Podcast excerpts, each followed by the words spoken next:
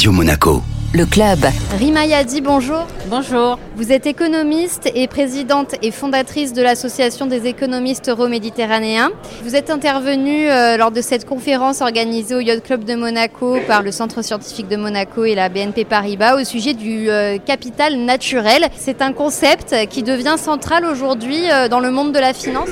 En fait, le capital naturel, c'est un concept qui est essentiel pour changer de paradigme économique et qui nous permet en fait d'englober tous les aspects du capital naturel de la nature dans un système de capital qui nous permet en fait de créer de la valeur économique. Et ceci, ça donne une plus grande motivation aux acteurs économiques pour intégrer ce concept dans leur modèle financier, dans leur modèle économique et afin d'accélérer en fait cette préservation de la biodiversité et aussi le combat de changement climatique. C'est un concept qui va venir euh, s'ajouter aux notions traditionnelles qu'on connaît dans l'économie, qui sont euh, le capital physique et le capital humain. Aujourd'hui, on a le capital naturel en plus.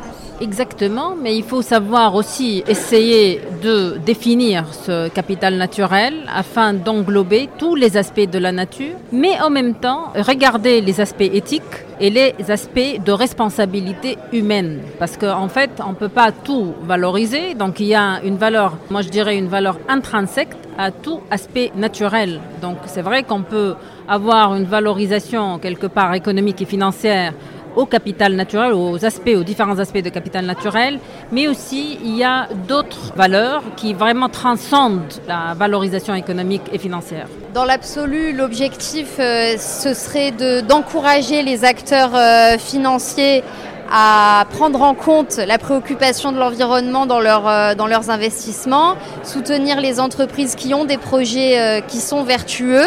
Vous avez utilisé le mot éthique. Est-ce qu'il y a quand même une forme de limitation dans la recherche de rentabilité quand on parle de capital naturel? Alors, ce qui est important, c'est qu'on doit intégrer les aspects aussi de biodiversité et les aspects de la nature. Donc, les aspects de la nature, il y a les forêts, il y a les océans, il y a la faune et la flore, il y a aussi les animaux, il y a aussi les, toutes les, vivants dans cette nature.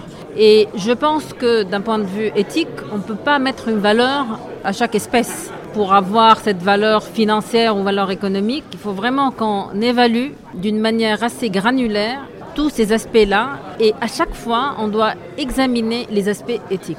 Vous avez parlé de la définition, on comprend que c'est un enjeu. Ce n'est pas encore très clair ce qu'on fait rentrer et ce qu'on ne fait pas rentrer dans le capital naturel. C'est en fait un enjeu, tout à fait, mais en même temps, on peut toujours avoir plusieurs définitions. Des définitions qui englobent un spectre plus développé ou bien des définitions qui sont beaucoup plus restreintes. Donc on peut pas on peut pas dire qu'il y aura une seule définition, on aura plusieurs définitions jusqu'au moment où on converge avec une définition globale. Et ça c'est l'enjeu. Vous avez dit pendant votre euh, intervention qu'il fallait absolument lier la biodiversité et le climat. Tout le monde ne le fait pas?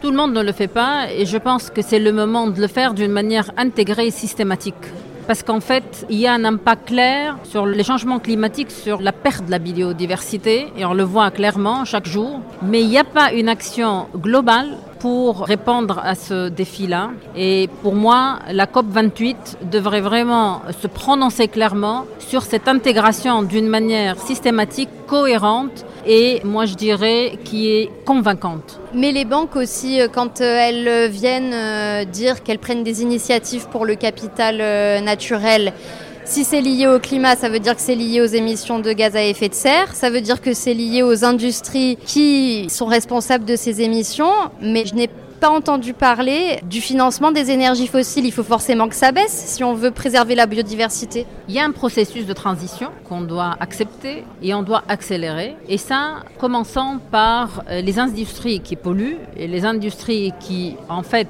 on sait clairement par les euh, investigations et les recherches scientifiques qu'il y a un impact négatif sur la perte de biodiversité, sur l'eau, sur le, les forêts, sur, euh, sur la qualité de la terre, etc.